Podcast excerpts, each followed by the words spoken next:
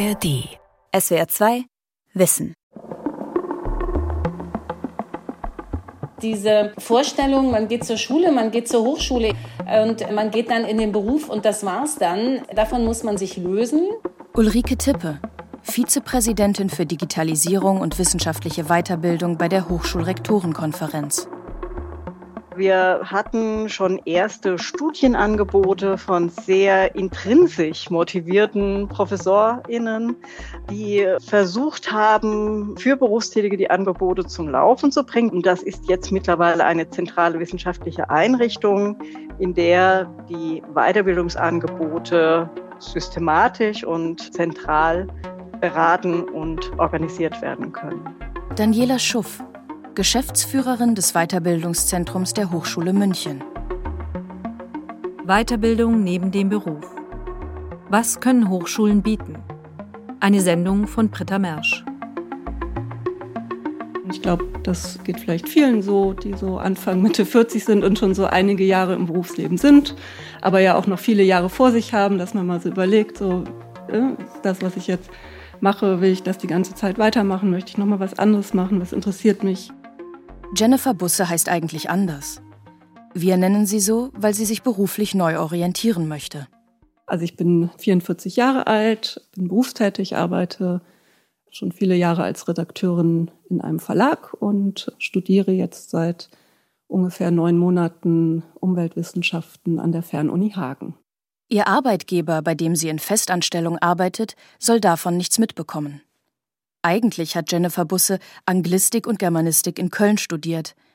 Seit vielen Jahren arbeitet sie in einem Verlag, ist zufrieden mit dem Job.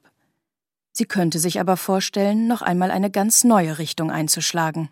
Also ich habe mich dann schon sehr intensiv auch mit der Frage beschäftigt, wo will ich noch hin, was will ich noch machen, was hat sich vielleicht auch so an meinen Interessen, an meinen Werten, an meiner Motivation einfach verändert, wo ich vielleicht dann auch beruflich mich noch mal verändern möchte. Vor allem Umweltthemen beschäftigen sie. Der Klimawandel, die Erderwärmung, der viele Plastikmüll. Das alles macht ihr Sorgen. Ein Weiter so kann es aus ihrer Sicht nicht geben. Dann war es so ein bisschen so, dass ich irgendwann so dachte, auch mit dieser ganzen ökologischen Transformation, das geht mir alles viel zu langsam, das muss alles schneller gehen, da braucht es Leute, die das auch machen. Dann hatte ich schon den Wunsch, dass mir da auch so ein bisschen eine Expertise erstmal aneignen möchte, bevor ich mich dann irgendwo bewerbe oder so oder irgendwo hingehe. Die Weiterbildung in Deutschland boomt.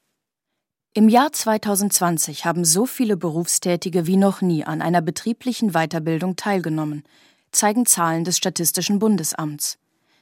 Eine Umfrage der Deutschen Industrie- und Handelskammer DIHK zeigt, dass sich viele Berufstätige von einer Fortbildung bessere Karrierechancen erhoffen. Im Januar 2022 erklärte Bundesarbeitsminister Hubertus Heil, SPD, in einem Interview mit dem Deutschlandfunk in der Sendung Campus und Karriere, wie wichtig die Weiterbildung für den Wirtschaftsstandort Deutschland ist.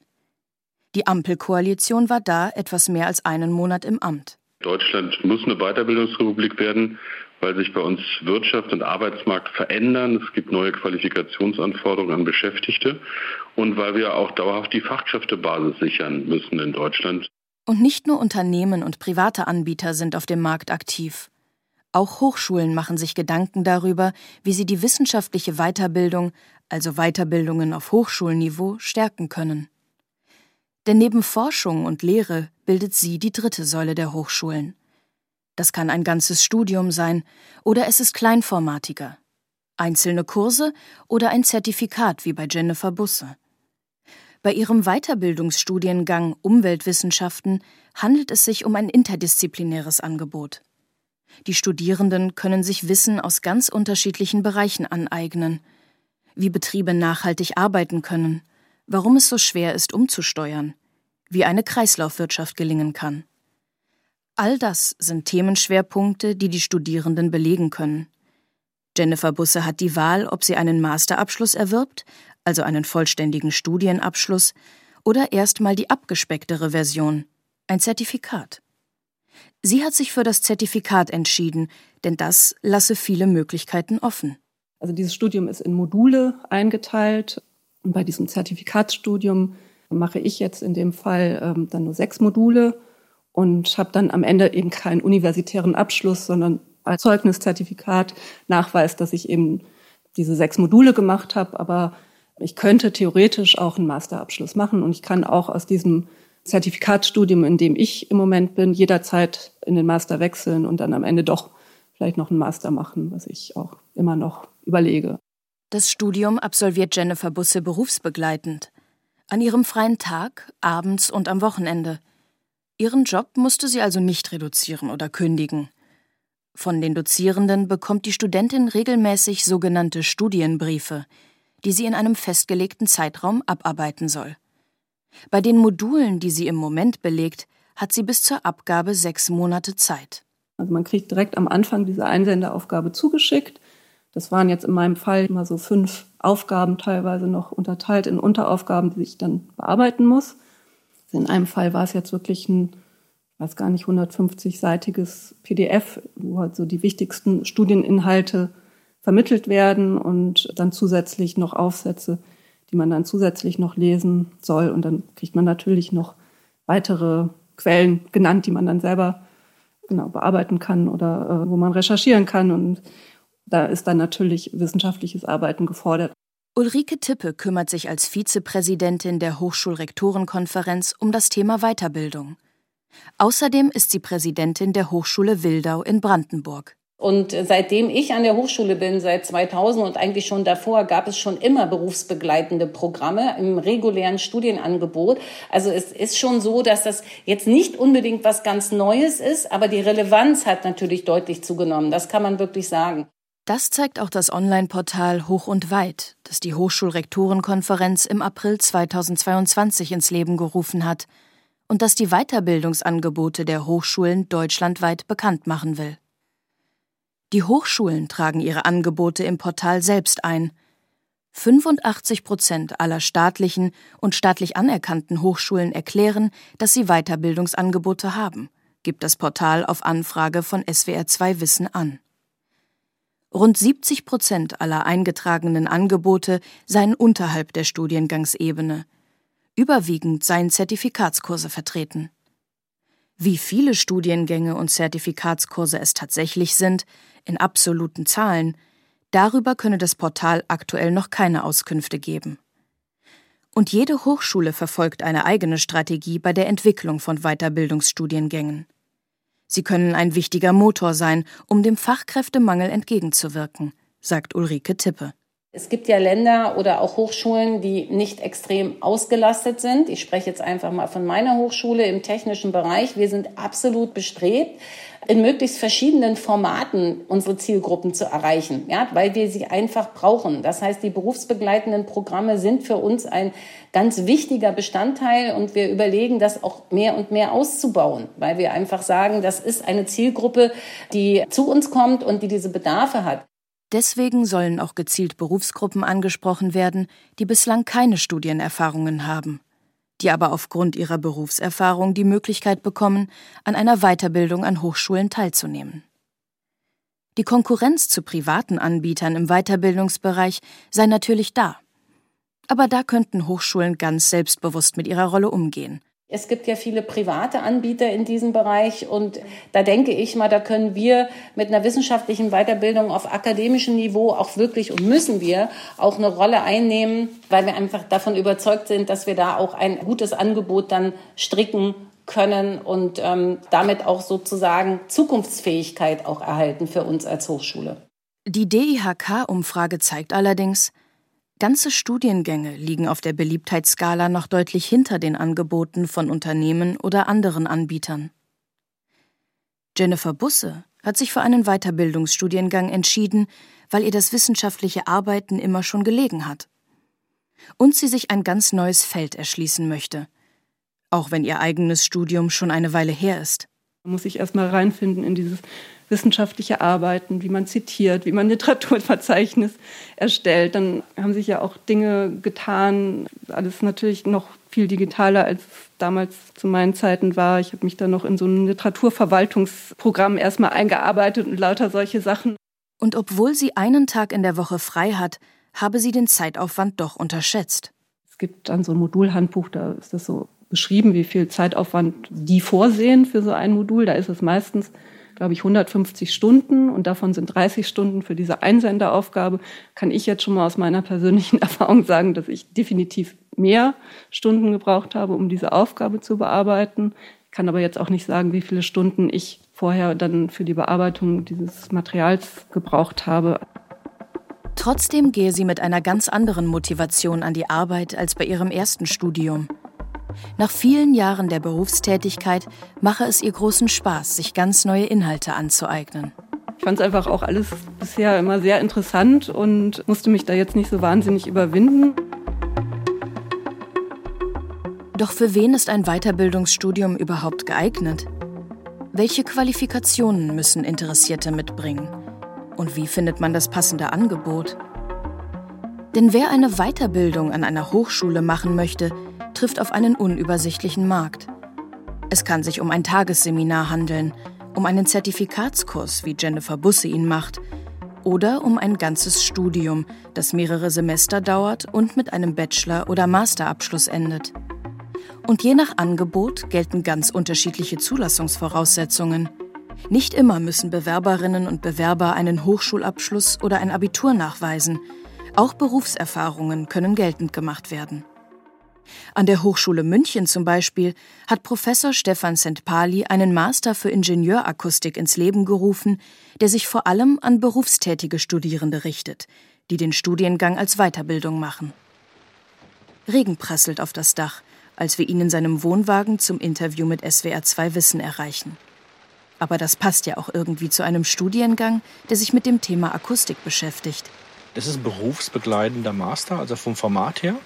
Er ist ausgerichtet, besonders, aber nicht nur. Sie können auch ganz normal konsekutiv studieren. Das heißt, nach dem Bachelor können Sie auch Ihren Master da machen. Aber er ist so organisiert, dass ja, Studenten, die im Beruf sind, gut studieren können. Vom Format her.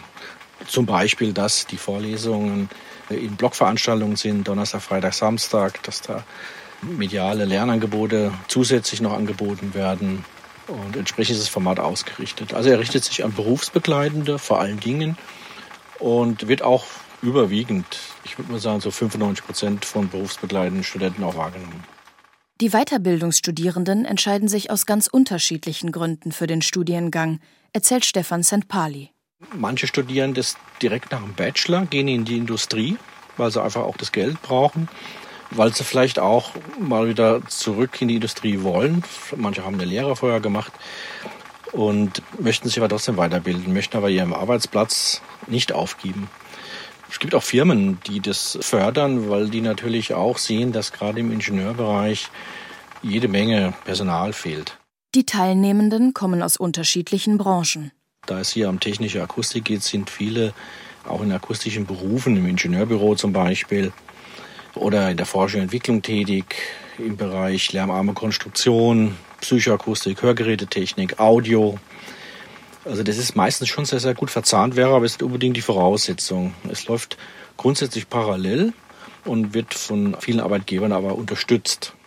Der Studiengang liegt ihm am Herzen, weil er selbst lange in der Industrie gearbeitet hat und gut einschätzen kann, welche Kompetenzen gefragt sind. Ich habe ja auch eine lange Zeit in Industrie, in der Forschung und Entwicklung gehabt, in der Lernrahmenkonstruktion im Ingenieurbüro und später sehr, sehr lange Zeit in der Fahrzeugforschung oder Fahrzeugentwicklung. Und äh, auch da haben wir immer den Bedarf schon gehabt. Ich hatte auch Kontakt zur Hochschule, war auch Lehrbeauftragter. Und äh, wir haben bei allen Diskussionen mit Hochschulen immer eingefordert, dass wir Studenten oder Studentinnen brauchen mit dem Ausbildungsprofil, was wir gerne hätten und dass die aktuellen eben nicht so ausgebildet werden. Ich habe das also immer eingefordert. Wenn sie dann irgendwann mal auf der anderen Seite sitzen vom Tisch, dann überlegt man sich, warum macht man es denn jetzt nicht? und bildet genau diese Lücke aus. Allerdings können sich nicht alle Berufstätigen für den Weiterbildungsmaster einschreiben. Zugangsvoraussetzung ist ein Bachelorstudiengang oder ein Diplom.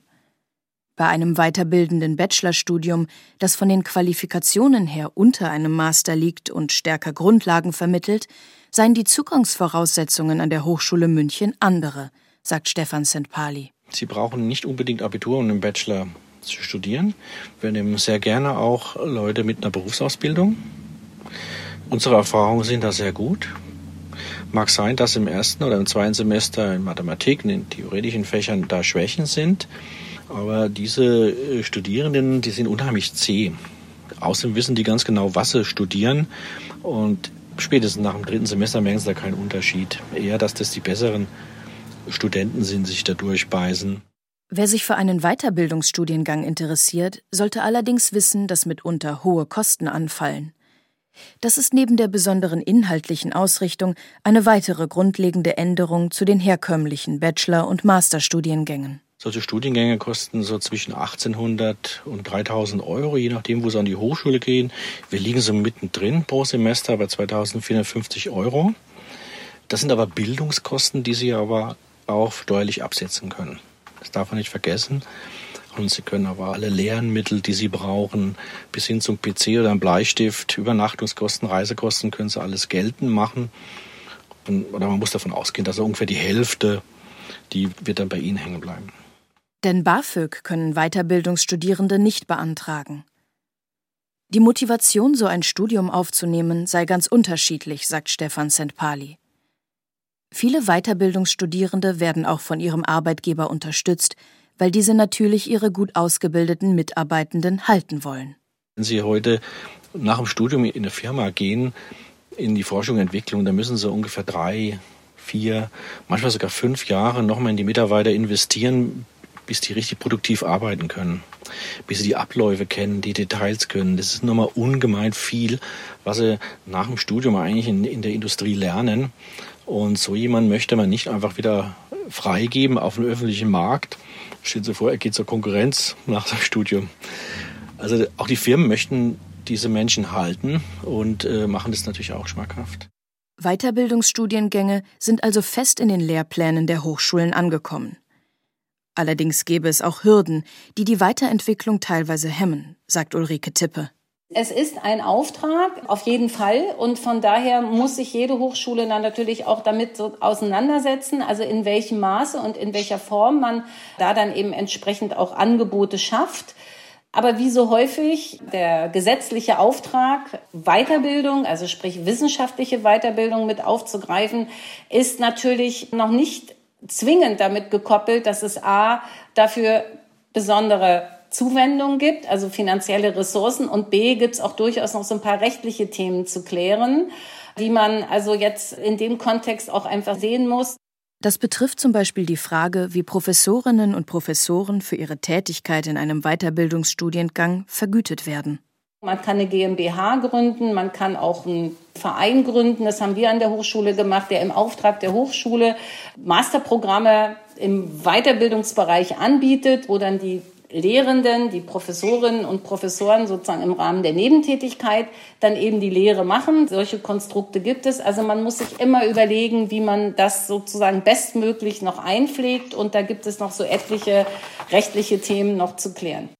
Und es kann passieren, dass Hochschulen keine Bachelorstudiengänge für Weiterbildungsstudierende anbieten können, weil sich kostenpflichtige Angebote nicht mit dem Hochschulgesetz eines Bundeslandes in Einklang bringen lassen.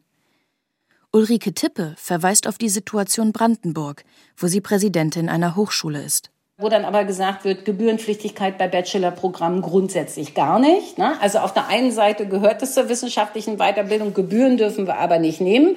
Da ist natürlich die Frage, wie kriegen wir das im Rahmen unserer Ressourcen dann auch sozusagen hin, um da entsprechende Programme anzubieten. Eine Ausnahme ist das neue Hochschulinnovationsgesetz in Bayern, das Anfang 2023 in Kraft getreten ist. Es gestattet den Hochschulen, Gebühren für weiterbildende Bachelorstudiengänge zu erheben. Daniela Schuff ist an der Hochschule München für das Weiterbildungszentrum zuständig, das 2012 gegründet wurde, um die Angebote strategisch auf ein gutes Fundament zu stellen. Wir haben dann bei den Bachelorstudiengängen im Moment eine Marge von 1400 bis 1800 Euro pro Semester, wobei das ja dann acht bis neun Semester sind, die so ein Bachelorstudiengang dauert. Mit dem neuen Hochschulgesetz hätte sich auch die Situation für Professorinnen und Professoren verbessert, die Weiterbildungsangebote bislang oft aus einer persönlichen Motivation heraus entwickelt hätten. Wir haben jetzt neuerdings die Möglichkeit, im Nebenamt auch ProfessorInnen zu bezahlen für die Entwicklung von weiterbildenden Studienangeboten, aber auch für die Studiengangsleitung. Jeder Studiengang braucht ja einen Studiengangsleiter und da sind viele administrative Aufgaben mit verbunden, sei es die Akkreditierung und ähnliches, Beratungsaufgaben. Das konnten wir bisher nicht bezahlen. Das war also immer so ein bisschen intrinsisch motiviertes Ehrenamt in Anführungszeichen. Das hat jetzt der Gesetzgeber erkannt, hat da also eine Vergütungsmöglichkeit für diese Tätigkeiten geschaffen. Aber besteht nicht dann auch die Gefahr, dass die Weiterbildungsstudiengänge für Hochschulen attraktiver sein könnten als die kostenfreien Studienangebote für junge Studierende?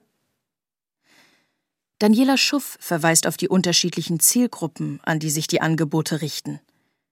Weiterbildungsstudiengänge seien speziell auf die Bedürfnisse von Berufstätigen zugeschnitten. Der Arbeitsmarkt ist auch bei uns ganz klar im Fokus. Wir sind da auch in Zusammenarbeit mit Arbeitgebern, mit Unternehmen, mit Verbänden, um eben zu schauen, was ist auch der Bedarf, wohin wir qualifizieren. Also erstmal auch, was bringen unsere Leute mit? Das heißt, wo knüpfen wir an? Welche Kompetenzen können wir voraussetzen? Aber dann auch, welche Kompetenzen braucht der Arbeitsmarkt?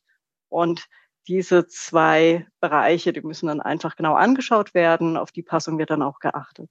Deshalb sei ein enger Austausch mit Handwerkskammern oder Berufspraktikern besonders wichtig, sagt Daniela Schuff. Doch was ist eigentlich das beste Format für eine wissenschaftliche Weiterbildung an Hochschulen? Muss es gleich ein ganzes Bachelor- oder Masterstudium sein? David Akrami Flores kümmert sich beim Deutschen Akademischen Austauschdienst, kurz DAAD, um das Thema Microcredentials. Der DAAD ist für den internationalen Austausch zuständig und beobachtet Entwicklungen in verschiedenen Ländern. Bei Microcredentials handelt es sich um Mini-Lernformate, noch unterhalb von Zertifikaten, die für reguläre Studierende entwickelt werden. Aber in Zukunft auch in der Weiterbildung von Berufstätigen eine größere Rolle spielen könnten. Für Berufstätige bzw. Menschen, die zum Beispiel eine Berufsausbildung haben, kann das interessant sein, weil sie sich vielleicht äh, interessieren für eine erste Erfahrung zu sammeln im Bereich der Hochschule und sagen, ich bin jetzt Mechatroniker, ich sage jetzt mal ein ganz konkretes Beispiel und sage, möchte jetzt aber schauen, was machen denn Leute an der RWTH Aachen? Ne? Was macht ein Ingenieur?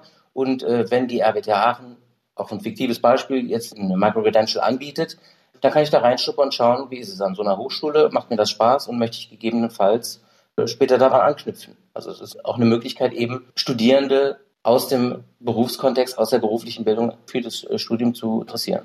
So sei es möglich, noch mehr Menschen für die Weiterbildung an Hochschulen zu gewinnen. Auch Berufsgruppen, die bislang keine akademischen Erfahrungen haben. Die Hochschulen sind ja selber auch in der Findungsphase, überlegen sich, wen möchten wir denn hiermit gewinnen? Möchten wir Menschen, die aus der beruflichen Bildung kommen, stärker in die Hochschule reinbringen? Oder möchten wir eben Menschen im Kontext des lebenslangen Lernens Menschen, die Akademiker sind, die eine Spezialisierung benötigen, die vielleicht schon on the job sind, deren Arbeitgeber sagt, ich äh, habe jetzt Interesse daran, dass sie im Kontext Digitalisierung noch eine zusätzliche Kompetenz erwerben und, äh, und in dem Bereich dann eben etwas angeboten wird von der Hochschule. Das sind eben so ein bisschen die zwei Felder, die sich da momentan gegenüberstehen. Das wird im Grunde genommen auch kein, kein Widerspruch sein. Eine aktuelle Umfrage des DAAD hat gezeigt, dass sich Hochschulen zunehmend für das Thema interessieren. Und auch Ulrike Tippe, Vizepräsidentin bei der Hochschulrektorenkonferenz, bestätigt, dass Hochschulen über Microcredentials diskutieren. Aber das ist eigentlich eine Diskussion, die auch losgelöst davon ist, von der wissenschaftlichen Weiterbildung, weil man grundsätzlich darüber diskutiert und nachdenkt, wie man mit kleinformatigen Lernangeboten möglicherweise viel zielgruppengerechter und zielgruppenadäquater ähm, Kompetenzen vermitteln kann und wie man die in den Hochschulalltag integrieren kann. Das kann im Zuge von wissenschaftlicher Weiterbildung sein, kann aber auch letztendlich ein Konzept sein, das sich ins grundsätzliche Angebot der Hochschule integrieren lässt. Microcredentials könnten zum Beispiel für Studieninteressierte angeboten werden, die erst mal ausprobieren möchten, ob ihnen ein Studiengang liegt. Indem man einfach mal mit kleinteiligen, ich sag's mal so salopp, Appetizern die jungen Menschen ranführt und einfach sagt, pass mal auf, du kriegst jetzt hier dann auch ein Zertifikat und für den Fall, dass es dir liegt, dann kann man das auch später auf dem Studium natürlich dann anerkennen bzw. anrechnen lassen, je nachdem, wo es sozusagen gemacht wird. Also es gibt vielfältige Angebote, auch als Zusatzangebote, als im Wahlbereich, wo man dann noch zusätzliche Zertifikate erlangen kann im Rahmen eines klassischen Studiums. Stefan Sentpali von der Hochschule München ist Microcredentials gegenüber auch nicht abgeneigt. Er könnte sich vorstellen, dass Interessierte so über viele Jahre verschiedene Kompetenzen aufbauen, die sich zu einem Abschluss zusammenfügen. So könnten sich Studierende an verschiedenen Hochschulstandorten mit unterschiedlichen Themen befassen. Stark machen würde er sich aber für ein ganz anderes Modell, das berufsbegleitende Promotionsstudium weil der Bedarf natürlich auch da ist. Wenn Sie dann, sage ich mal, alle Berge der Bildung, zumindest über den Master erreicht haben und Sie arbeiten in Ihrem Beruf und äh, das heißt noch lange nicht, dass Ihr Wissensdurst, sage ich mal, gestillt ist.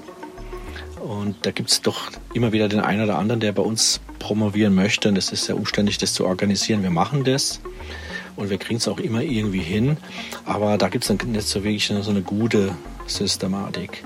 Dieses berufsbegleitende Promovieren, das ist ein Ausbildungszweig, da könnten wir, glaube ich, durchaus noch Potenziale heben. Es gibt also noch viele Ausbaumöglichkeiten für die Entwicklung von wissenschaftlichen Weiterbildungen an Hochschulen.